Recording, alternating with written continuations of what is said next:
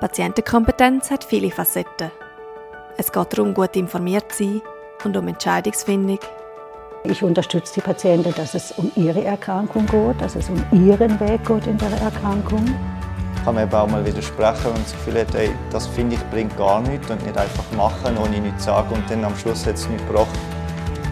Es geht auch um die eigene Einstellung. Ja, Chemotherapie, irgendwann das Gefühl gehabt, im Moment ist sie ja mein bester Freund. Die Chemotherapie brauche ich jetzt zum Überleben. Und es geht um die persönlichen Ressourcen. Also Ressourcen von Patienten sind eigentlich Kräfte, die sie haben, Begabungen oder Kenntnis von Möglichkeiten, wie sie Freude erleben, Kraft erleben. In dieser Staffel gehen wir all diesen Themen auf den Grund und suchen nach Möglichkeiten, wie man zur kompetenten Patientin werden kann.